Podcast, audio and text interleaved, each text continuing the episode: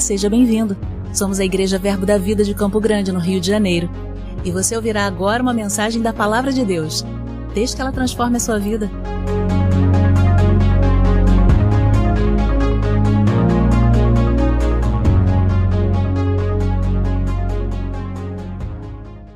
Aleluia. Sabe, às vezes a gente se coloca nesse nosso relacionamento de pai e filho, e às vezes a gente só apresenta diante de Deus as nossas necessidades, nossas aflições, mas às vezes tem dias que a gente precisa parar e admirar aquilo que Ele tem feito.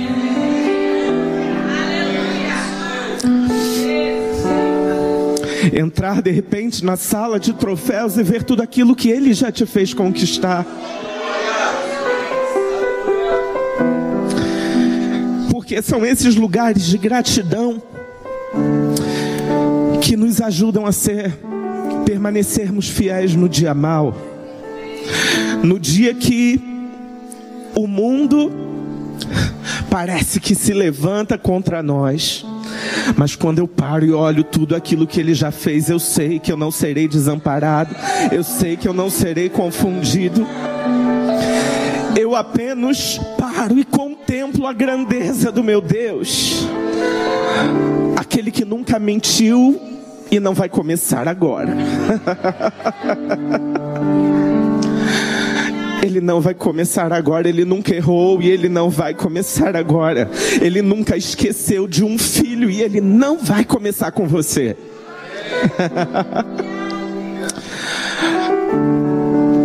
Sabe, e todo o caminho que podia estar fechado para nós, Jesus Cristo abriu. E hoje nós temos livre acesso ao Pai.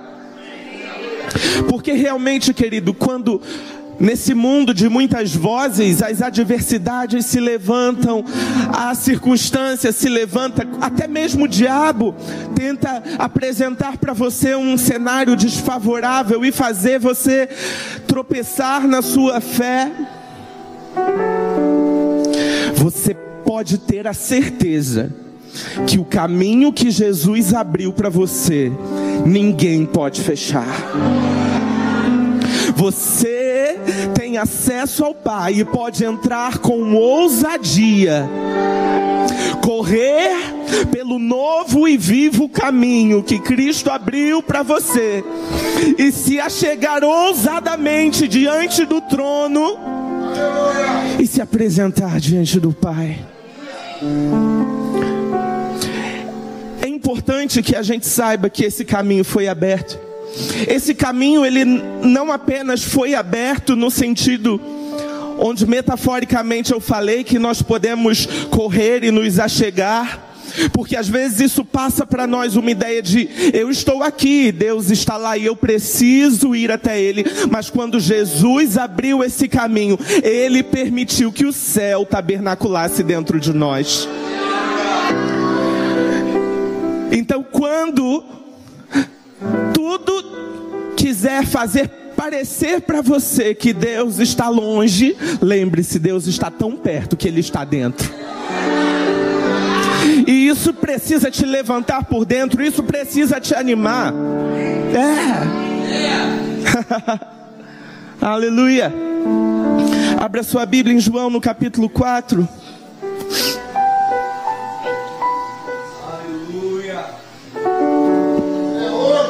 Aleluia. A partir do versículo 7, João capítulo 4, a partir do versículo 7, diz assim: Nisto veio uma mulher samaritana tirar água. Disse-lhe Jesus: Dá-me de beber. Pois seus discípulos tinham ido à cidade para comprar alimentos. Então lhe disse a mulher samaritana: Como sendo tu judeu, Pedes de beber a mim, que sou mulher samaritana, porque os judeus não se dão como samaritanos. Replicou-lhe Jesus: Se conheceras o dom de Deus e quem é o que te pede, dá-me de beber, tu lhe pedirias e ele te daria água viva. Respondeu-lhe a ela: Senhor, tu não tens com que atirar e o poço é fundo. Onde, pois, tens a água viva? És tu, porventura, maior do que Jacó, o nosso pai, que nos deu o poço, do qual ele mesmo bebeu, e bem assim seus filhos e seu gado? Afirmou-lhe Jesus: Quem beber desta água tornará a ter sede. Aquele, porém, que beber da água que eu lhe der, nunca mais terá sede. Pelo contrário, a água que eu lhe der será nele uma fonte a jorrar para a vida eterna. Vamos ler até aqui. Sabe essa passagem? Vai falar sobre uma mulher que a princípio não estava entendendo bem aquilo que Jesus estava falando, e Jesus estava tentando apresentar aquela mulher uma água viva, uma água que homem nenhum poderia ter acesso senão através da própria vida de Jesus. E Jesus ele pede àquela mulher uma água natural, mas ao mesmo tempo ele oferece uma água espiritual. Uma água que poderia matar a sede daquela mulher. E Jesus disse: Olha, Aquele que beber da água que eu tenho para dar, jamais tornará a ter sede. Aleluia no versículo 12, desculpa, no versículo 14, vai dizer: Aquele, porém, que beber da água que eu lhe der, nunca mais terá sede, pelo contrário, a água que eu lhe der será nele uma fonte a jorrar para a vida eterna. Porque existe algo de precioso aqui nessa passagem, que Jesus ele apenas não oferece uma água, mas ele oferece que cada um de nós tenhamos essa água jorrando dentro de nós. Sabe por quê? Às vezes alguém pode dizer para você: se você caminhar tantos quilômetros, a tua oração vai ser ouvida. Se você fizer e apresentar algum sacrifício, a tua oração, o teu problema, a tua questão pode ser emocional, financeira, sei lá, pode ser atendida. Mas Jesus ele está dizendo: eu não apenas tenho aquilo que mata a tua sede, como eu coloco definitivamente o acesso a essa água dentro de você. E ele diz que essa fonte, ela é uma fonte inesgotável de tal maneira que ela jorra para a vida eterna. E a gente vai ver aqui nessa passagem que essa fonte que jorraria para a vida eterna diz logo em seguida que Jesus ele entra de maneira a oferecer essa fonte para aquela mulher, de modo a mudar a história e a realidade daquela mulher, porque Jesus ele vai dizer para aquela mulher: "Olha, eu sei que você já teve cinco maridos e o que você tem agora nem é seu". E aquela mulher, ele ela ela se espanta porque Jesus ele ele realmente uh, se coloca ali como alguém que tem informações que não vêm de meios naturais, que não vinha porque ele era judeu, eles nem se conheciam, mas Jesus profeticamente se coloca para aquela mulher e aí eu fico pensando, querido, sobre como nós, muitas vezes, filhos de Deus, reconectados, estamos com essa fonte jorrando dentro de nós, mas às vezes não conseguimos acessar essa fonte porque permitimos que as vozes do mundo, as vozes da adversidade, as vozes da aflição e das circunstâncias façam você não enxergar essa fonte que já está dentro de você. E às vezes nós ficamos, Deus mata minha sede, Deus, por que é que você não mata minha sede? Deus, por que é que isso acontece? Por que, que eu não consigo aquilo que eu quero? Por que, que eu não venço essa questão? Mas Deus está dizendo para você essa noite: Existe dentro de você uma fonte que jorra para a vida eterna. Então somente olhe para aquilo que eu já depositei em você. Não há mais motivo para termos sede. Essa fonte jorra para a vida eterna. Isso significa que não existe nada que possa fazer essa água parar de jorrar. Até a eternidade, essa água vai continuar jorrando. E a, E aquele que abastece essa fonte é o próprio Deus.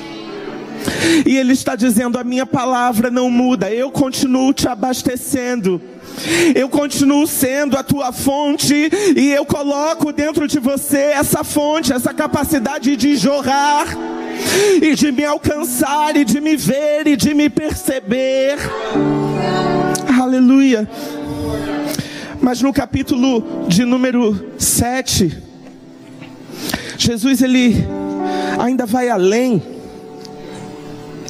No versículo de número 37 ele diz: No último dia, o grande dia da festa, levantou-se Jesus e exclamou: Se alguém tem sede, venha a mim e beba. Quem crer em mim, como diz a Escritura, do seu interior fluirão rios de água viva. Isto ele disse com respeito ao Espírito que haviam de receber os que nele crescem, pois o Espírito até aquele momento não fora dado, porque Jesus não havia sido ainda glorificado. A gente vê numa passagem que quando Jesus ressuscita, no capítulo de João, no, no capítulo 20 de João, no versículo 20, vai dizer ali que Jesus sopra sobre os discípulos o seu espírito. Isso nos remete ao Éden, isso nos remete à criação, quando o próprio Deus também sopra sobre o homem que ainda era simples matéria, mas Deus coloca a vida novamente dentro desse homem. E essa experiência, que é a experiência do novo nascimento, é esse soprar do Espírito que é como nós lemos no capítulo 4 de João, porque quando nós recebemos o Espírito, é a comparação dessa fonte que começa a jorrar dentro de nós. Mas antes de Jesus subir aos céus, ser glorificado, ele faz uma promessa. Em Atos, no capítulo 1, versículo 8, a gente lê essa promessa quando Jesus diz: E recebereis poder quando descer sobre vós o Espírito Santo, para que sejam minhas testemunhas, testemunhas em Jerusalém, na Judéia, em Samaria e até os confins da terra. Sabe por quê, querido? Eu quero que você saia daqui nessa noite inspirado por Jesus, porque Ele não apenas permitiu que dentro de você houvesse uma fonte que te comunica direto com o Pai, como Ele também fez com que você pudesse acessar um nível superior, não apenas de uma fonte, de uma água tranquila, mas de um rio impetuoso que flui com poder para que você seja testemunha de Jesus aqui na terra. Ele está dizendo: Olha, eu não apenas quero resolver a tua vida, eu não quero apenas resolver as tuas questões pessoais, assim como Jesus tinha começado a resolver ali com aquela mulher samaritana.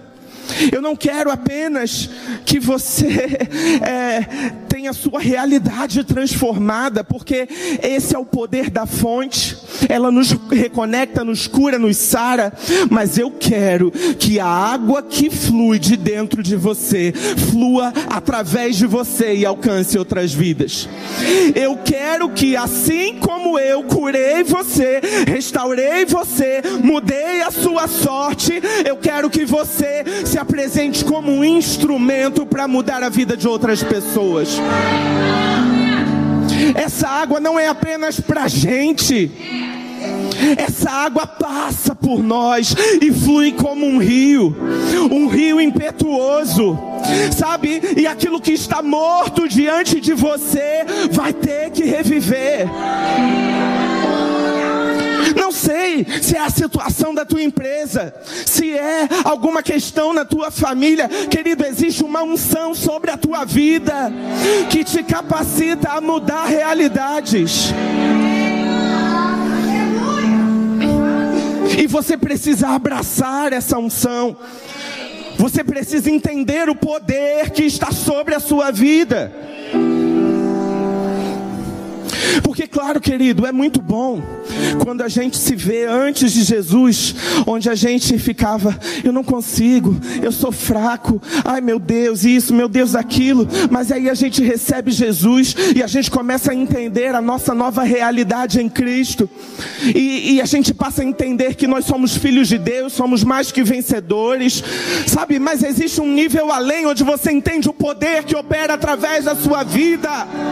Tome posse desse poder, porque o mundo, ele precisa daquilo que está depositado sobre a sua vida. Aleluia.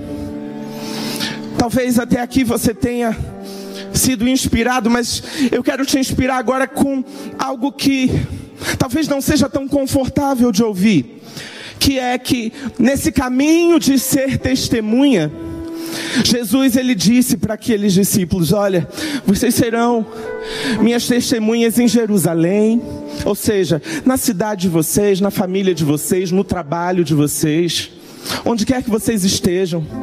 Na Judéia, porque eu posso fazer essa unção fluir um pouco mais da sua zona de conforto. Mas você também vai ser minha testemunha em Samaria. Eu digo isso, querido, porque Jesus não precisava, dentro da lógica espacial que ele estava fazendo, onde havia Jerusalém, Jerusalém estava na Judéia, e, de, e além da Judéia estavam os confins da terra. Ele não precisava citar Samaria, mas ele diz: Jerusalém, Judéia, Samaria. Vocês vão ter que passar por Samaria. Sabe por quê? Nesse caminho, querido, de ser instrumento do nosso Pai, servo desse reino, de justiça, de paz e alegria. Muitas vezes, querido, nós vamos ter que crescer para estar à altura da unção que pode fluir na nossa vida. Porque se nós não crescermos para isso, pode ser que a gente nunca consiga entrar em Samaria. Pode ser que a gente não tenha compaixão por Samaria, mas eu quero dizer para você, nessa noite o Senhor quer te dar compaixão por aqueles que você acha que não tem mais chance.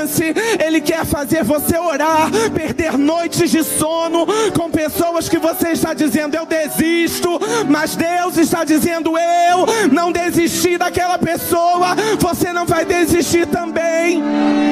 Eu morri por você e eu morri por ela também. Qual é o familiar que você já abriu mão? Já abriu mão de orar, como quem diz: Senhor, esse familiar já se perdeu, mas o Senhor quer que você retome a compaixão e ore, e ore. Sabe, talvez você não tenha. Nós, nós sabemos pela palavra que a gente não pode tirar o livre-arbítrio das pessoas, mas a gente pode orar por favor e graça. A gente pode orar por livramento. A gente pode orar por boas influências. A gente pode orar por experiências. Porque isso é intercessão, é socorro. Sabe, às vezes todo mundo já passou por essa experiência de de repente ir atravessar a rua e você não vê uma bicicleta, um carro e alguém te pega pelo braço e diz: "Não vai, espera. Olha o carro". Sabe, o Senhor quer te usar dessa forma. As pessoas pelo seu próprio pecado, por estarem cegas, elas estão caminhando em direção a abismos, mas o Senhor quer nos usar para pegar essas pessoas pessoas pelo braço e dizer: Você é de Deus, você é filho, você é amado. Sabe por quê? Às vezes a gente olha para Samaria e a gente vê os defeitos. A gente olha para Samaria e vê o pecado. A gente olha para Samaria e vê a ignorância. Mas o Senhor quer que você olhe para Samaria e veja filhos que não conhecem o seu pai. Filhos que precisam saber que Jesus morreu por eles também. Aleluia. Então, sei lá onde o Senhor tem te plantado. Eu sei que Ele me plantou num lugar, Ele plantou você em outro lugar. Cada um de nós conhecemos pessoas completamente diferentes.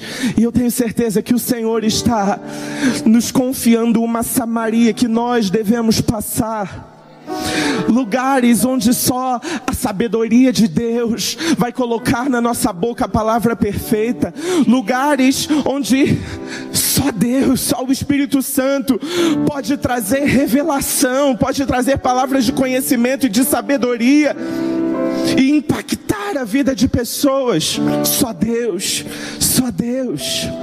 Aleluia. Sabe? E Jesus ele enfrentou muitas dificuldades no seu ministério, na sua vida. Sim. Mas é, é até difícil dizer sobre a vida de Jesus o que metaforicamente representaria a Samaria que o próprio Jesus passou porque ele teve tanta oposição oposição dos romanos, oposição dos fariseus, oposição de todos os lados. Mas eu gosto de pensar que a Samaria de Jesus foi a revelação da sua própria missão, do propósito da sua vida. João, no capítulo 1, no versículo 29 vai falar sobre a passagem onde Jesus ele vai ao encontro de João Batista com o propósito de ser batizado por João. E João, quando vê Jesus, bom, diz assim: no dia seguinte viu João a Jesus que vinha para ele e disse: Eis o Cordeiro de Deus que tira o pecado do mundo. Bom, até aqui. Esse versículo, ele, né, eu, eu, lembro do pastor Cláudio quando ele fala que gosta de tirar a poética das coisas, porque às vezes a gente lê esse versículo, aí pensa a ovelhinha branquinha, fofinha, eu sou o cordeirinho, Jesus é meu pastor. A gente pensa nesse tipo de coisa, mas o que está escrito aqui é: Jesus é o cordeiro que tira o pecado está falando de sacrifício. O que João Batista estava dizendo, o pecado de todo mundo vai ser retirado através dele. Ele é o sacrifício que tira o pecado do mundo.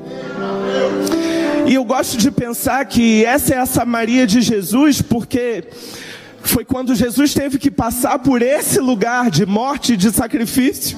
Foi quando ele falou: Jesus, meu Deus, meu Pai, se possível, afasta de mim esse cálice. Porque é assim que a gente sente naqueles lugares de desconforto, naqueles lugares que a gente muitas vezes não quer entrar. Se a gente pudesse, a gente não abria a nossa boca. Sabe, esse foi o lugar onde Jesus ele se apresenta em oração e diz: Pai, se possível, afasta de mim esse cálice. Mas a gente sabe que Jesus ele aceita passar pelos momentos mais difíceis. Porque ele aceita abraçar a missão que estava proposta para ele. Eu queria que a gente abrisse nossa Bíblia em Isaías, no capítulo de número 53. Sabe por que às vezes também a gente perde a noção de que Jesus, enquanto homem, ele não era, ele não tinha os atributos de onisciência, onipresença, porque na verdade tudo que ele fazia, ele fazia porque o Espírito de Deus era com ele, porque ele estava cheio do Espírito, por isso ele podia fazer tudo aquilo que ele fazia. Mas a respeito de chamado, a respeito de propósito, ele teve que se encontrar na palavra, ele teve que crescer e amadurecer. A palavra diz que ele cresceu em graça, em conhecimento, então significa que Jesus ele ele não nasceu pronto como uma criança superpoderosa. Não, ele precisou amadurecer para estar à altura e até que chegou o tempo dele se manifestar enquanto filho de Deus. Levou tempo e ele precisou se reconhecer nas escrituras. E eu gosto muito dessa passagem, porque aqui a gente vê o profeta Isaías e a gente sabe que Jesus conhecia bem as escrituras do profeta Isaías, porque em determinada passagem ele abre, né, o que pra gente hoje é o capítulo de número 61 e ele diz: "O espírito de Deus está sobre mim, porque me ungiu para isso, para aquilo". Mas eu queria que a gente lesse agora o capítulo de número 53 a partir do versículo 4 que diz: Certamente Ele tomou sobre si as nossas enfermidades e as nossas dores levou sobre si. E nós o reputávamos por aflito, ferido de Deus e oprimido, mas Ele foi transpassado pelas nossas transgressões e moído pelas nossas iniquidades. O castigo que nos traz a paz estava sobre Ele, e sobre e pelas suas pisaduras nós fomos sarados. Todos nós andávamos desgarrados como ovelhas, cada um se desviava pelo caminho, mas o Senhor fez cair sobre ele a iniquidade de nós todos. Ele foi oprimido e humilhado, mas não abriu a boca, como cordeiro foi levado ao matadouro. E como ovelha muda perante os seus tosquiadores, ele não abriu a boca. Por juízo o opressor foi arrebatado, e da sua linhagem quem dela cogitou? Porquanto foi cortado da terra dos viventes, por causa da transgressão do meu povo, ele foi ferido. E no versículo não, vamos continuar. No 10. Todavia o Senhor agradou Moelo, fazendo-o enfermar. Quando der a ele a sua alma como oferta pelo pecado, verá a sua prosperidade e prolongará os seus dias. E a vontade do Senhor prosperará nas suas mãos. Ele verá o fruto do seu penoso trabalho de sua alma e ficará satisfeito. Em outras versões vai dizer: Ele verá o fruto do seu penoso trabalho e se alegrará. Por que, que eu li essa passagem? Porque, querido, Jesus, ele leu essa passagem. E hoje nós lemos e nos alegramos porque vemos como essa passagem nos informa que verdadeiramente Ele levou sobre Ele as nossas enfermidades e pelas suas pisaduras nós fomos sarados. Ei! Isso é alegria para gente. Mas eu fico me colocando no lugar de Jesus lendo essa passagem e não enxergando a cura para ele, enxergando a dor. não enxergando ser sarado, mas enxergando a enfermidade. Mas o versículo de 11, o versículo 11 garante que ele viu não o seu trabalho, ele viu o fruto do seu trabalho. E porque ele viu o fruto, ele se alegrou. Sabe, querido, porque às vezes você precisa ver as situações com olhos espirituais. Talvez você esteja vendo a oposição e só está vendo a oposição. Talvez você esteja vendo a falta, a circunstância, a adversidade e só está vendo isso. Mas, querido, comece a ver a influência. Comece a ver o diabo com raiva da sua vida, porque isso te levanta por dentro. Aleluia. Jesus, ele não foi parado porque viu a sua dor, mas ele foi motivado porque ele viu o fruto do seu penoso trabalho. Ele viu a mim, ele viu você. E quando ele nos viu, ele se alegrou. E quando eu gosto de pensar que quando ele diz, Senhor, se possível, afasta de mim esse cálice. É nesse momento que ele lembra do fruto do seu penoso trabalho e diz: Todavia, meu Pai, seja feita a tua vontade e não a minha. E eu queria te inspirar, querido, porque Deus, Ele quer escrever uma história linda através da sua vida nesse tempo. Eu quero dizer que você não nasceu à toa, você não está vagando por esse mundo esperando a sua morte, você não nasceu por acaso, por acidente, você nasceu na plenitude do seu tempo, para impactar justamente as pessoas que estão à sua volta. Sabe, e essa dor, essa circunstância, esse dia mal, Sim, faz parte do penoso trabalho, mas eu quero dizer para você: não olhe para o seu penoso trabalho, mas olhe para o fruto do penoso trabalho e se alegre, e se alegre, e se alegre. Alegrai-vos.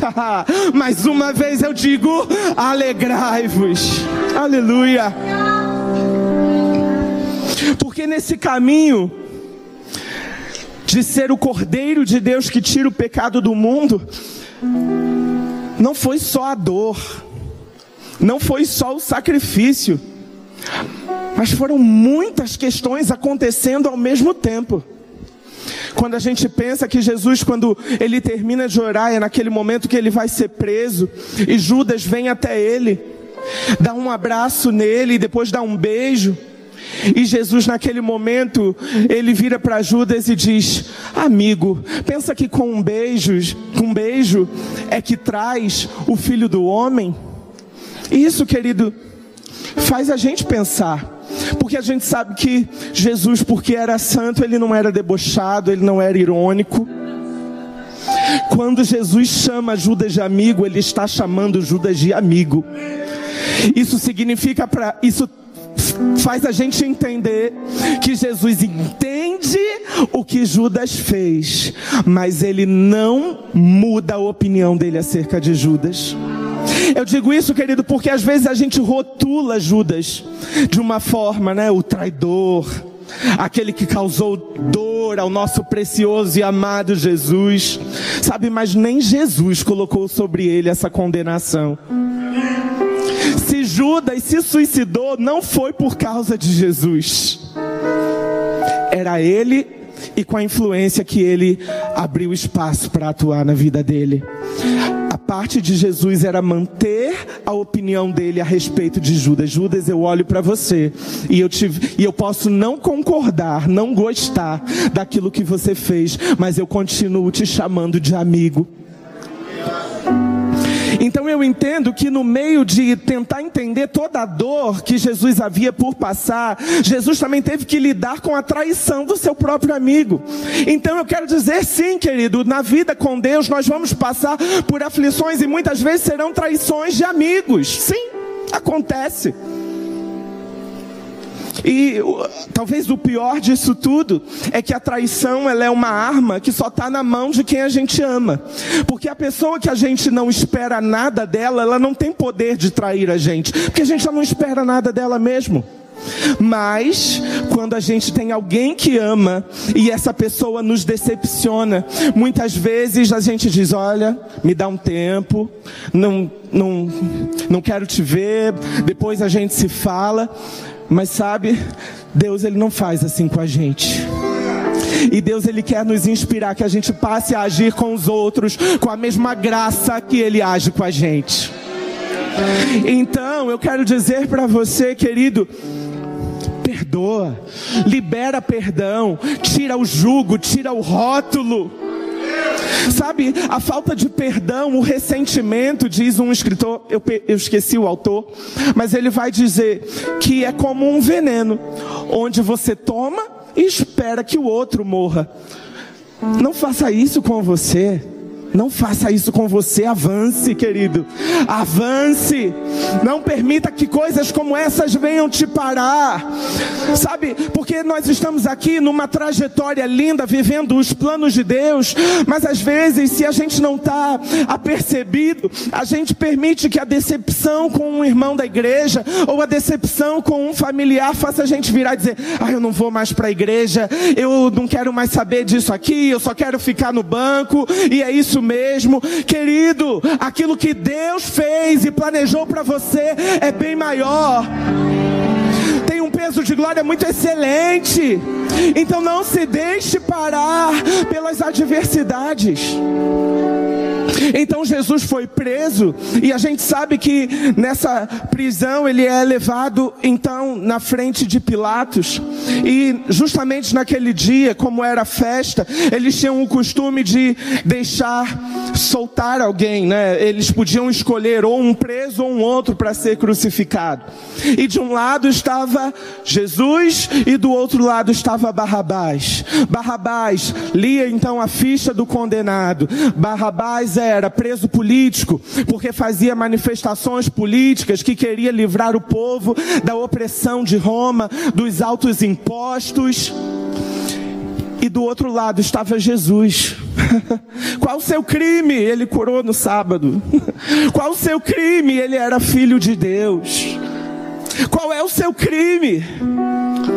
Ter matado a fome daquela multidão, ter curado seus enfermos, ter se doado. Então Pilatos ele se coloca diante daquela multidão e faz a pergunta: de um lado Barrabás, do outro lado Jesus, quem vocês querem que eu solte? E a multidão grita: Barrabás. Sabe?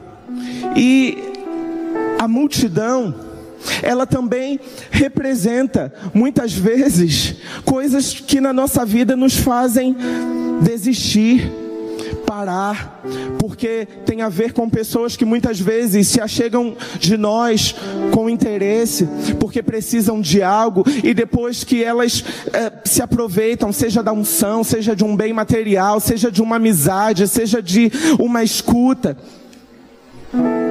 saem, nos deixam, vão correr, vão continuar com a sua vida como se nós jamais tivéssemos existido. A gente pode passar por essas coisas, pode.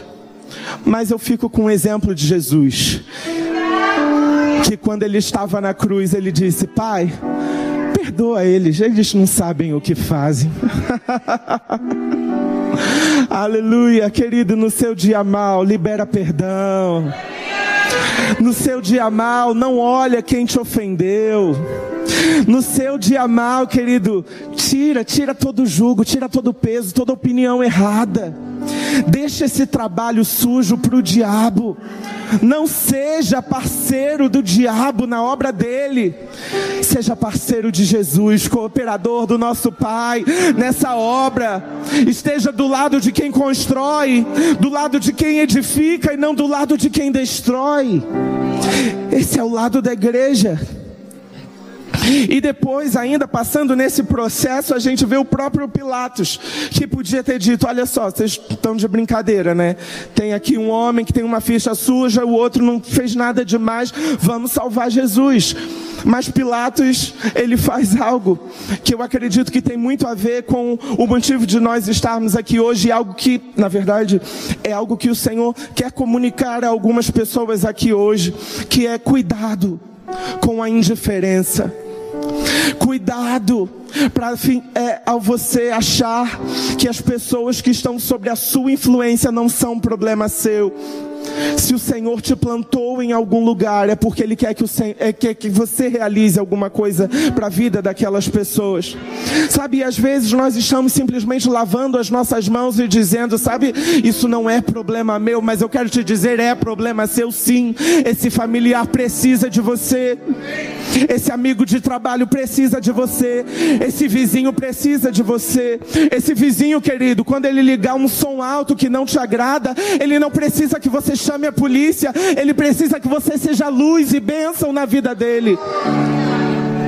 Ele não precisa que você vire a cara para ele, ele precisa que você o ajude quando ele estiver em necessidade e demonstre o amor do nosso Pai.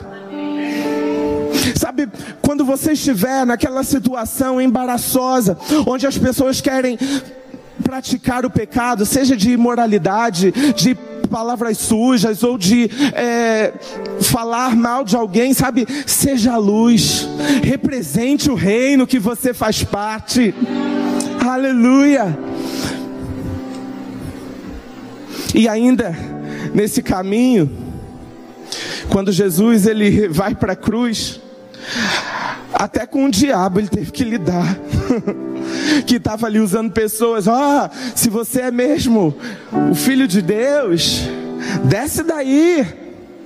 Você salvou a tantos, não vai salvar você mesmo? E eu fico pensando, eu tenho, na verdade, uma inclinação com pessoas nessa noite que entraram aqui com alguns sintomas físicos no seu corpo e estão se perguntando, Senhor, por que o Senhor não manifestou sua cura? Porque eu vi tantas pessoas sendo curadas e eu não fui. Querido, eu quero dizer para você: permaneça firme na sua confissão de fé. Combata o bom combate da fé e não perca a sua declaração. Existem milagres que são instantâneos, mas existem milagres que a gente recebe enquanto declara a nossa fé. Então não perca a sua confissão de fé. Porque o diabo, ele quer que quando você está ali prestes a realizar aquilo que Deus pediu para você realizar. Ele chacoalha, ele quer te tirar daquela posição, mas você tem que estar ligado e permanecer firme, combatendo o bom combate da fé, que é estar firme, posicionado, confessando aquilo que Deus te inspirou a confessar. Então, se Ele diz para você que você é curado, não permita que outra coisa saia da sua boca. Talvez a sua empresa tenha entrado numa crise, mas não permita que outra confissão saia da sua boca, senão é de dizer: Eu continuo sendo próspero, as minhas contas estão pagas, a minha dispensa está cheia. Porque o diabo ele pinta um cenário, mas eu quero dizer: seja todo homem falso, mas Deus verdadeiro. A palavra dele não muda, a palavra dele não falha. Até que Jesus, ele chega na cruz, e ali ele, ele lembra de um salmo. Querido, suas mãos estavam furadas, tinha uma coroa de espinho na sua cabeça. Quem vai lembrar de salmo nessa hora? Mas naquele momento ele recita o salmo de número 22 e diz: Eli, Eli Lamar Sabactane, que diz: Deus meu, Deus meu, por que me desamparaste? Naquele momento, a profecia do rei Davi acerca de Jesus estava se cumprindo. Primeiro, porque é a primeira vez que Jesus não se refere a Deus como Pai, mas a Deus como Deus porque é isso que o pecado fez quando entrou no mundo. O homem que era filho passou a ser homem, caído, sem Deus. Mas ele diz: Eli, Eli, lama sabachthani, Deus meu, Deus meu, por que me desamparaste? Sabe, todos nós, quando fizemos alguma coisa por acidente de percurso, porque a gente sabe que é assim que que é o pecado para aquele que nasceu de novo. Nós não vivemos em função do pecado, mas acabamos cometendo vez ou outra. Não estamos livres disso. Mas quando nós fazemos, o Espírito Santo por dentro, ele nos comunica e a gente sente aquele aquela aquele desconforto, aquela sensação de que ai, Deus feria a unção aquela presença, sabe? Querido, acho que não fui só eu aqui. Você sabe do que eu estou falando? Aquele sentimento de que errei com Deus. É nesse momento que o próprio Jesus, ele vai dizer: Deus, cadê você? Mas ele não diz: cadê você? Porque ele pecou ou porque ele fez algo de errado mas porque naquele momento ele estava carregando o meu e o seu pecado. Naquele momento, onde ele diz, Eli, Eli, lama sabachthani, onde ele diz, Deus meu, Deus meu, por que me desamparaste? Era na, exatamente naquele momento onde ele estava sendo o Cordeiro de Deus que tira o pecado do mundo. Naquele momento ele estava provando do meu e do seu pecado. Ele estava reconciliando o mundo com Deus. Sabe, a ministração dessa noite, aquilo que o Senhor colocou no, no meu coração, foi uma instrução acerca de vidas que estavam desanimadas de viver o seu propósito. Estavam dizendo: Senhor, eu quero ser é membro de banco mesmo. Eu me decepcionei no passado. Não quero mais isso para mim, não. Sabe, porque parcialmente eu te entendo. Porque quanto mais a gente faz a vontade de Deus, a gente vai passando de fases e, como a gente costuma brincar de vez em quando aqui, cada vez que a gente passa de fase, o inimigo fica mais forte. Então eu entendo o que você quer dizer. Mas sabe, existe uma graça para Deus nesse de Deus para você nesse tempo.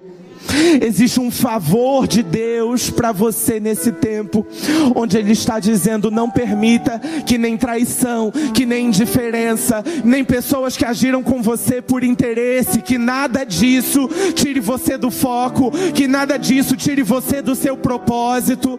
Eu quero levar você a Jerusalém, a Judéia, a Samaria e até os confins da terra. Eu quero completar a obra que eu comecei na sua vida. Aleluia. Então, deixa a adversidade, basta cada dia o seu mal. Não, não, não se importe com aquilo que o diabo quer fazer, querido, porque ele já está no lugar de derrotado. Você é mais que vencedor. O Senhor te chamou nesse tempo para construir alguma coisa.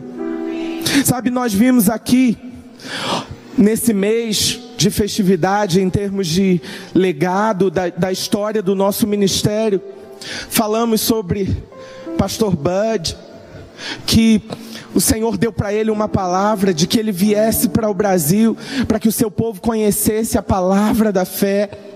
E aquele homem veio e ele tinha uma instrução de que tinha que ter uma igreja Verbo da Vida em cada estado do Brasil. E assim aconteceu. E depois que ele cumpriu a meta, Deus triplicou a meta, dizendo agora o Verbo da Vida vai para as nações e começou a se cumprir. Sabe, ele não viu todo o cumprimento da promessa, mas nós estamos aqui para dar prosseguimento à promessa. Nós estamos aqui como fruto de um legado que começou num homem, mas na verdade não começou nele, passou por ele e está passando por nós no dia de hoje. E eu quero dizer para você, querido, abrace o propósito de Deus para sua vida. Quero chamar o Ministério de Música. E eu queria, querido, que nessa noite, primeiramente, a gente simplesmente agradecesse ao Senhor, sabe, com o mesmo, com a mesma motivação que nós começamos essa ministração. Eu queria que nós, de maneira de maneira apaixonada é estranho, né? Mas de maneira intensa e sincera, a gente pudesse declarar o nosso amor pelo Senhor, pelo seu sacrifício, por aquilo que ele fez por nós, por ter conquistado uma posição para nós e que nós não abrimos mão. Vamos cantar sobre a bondade de Deus. Você pode se colocar de pé. Erga as suas mãos em adoração ao Senhor. Diga palavras que o exaltem.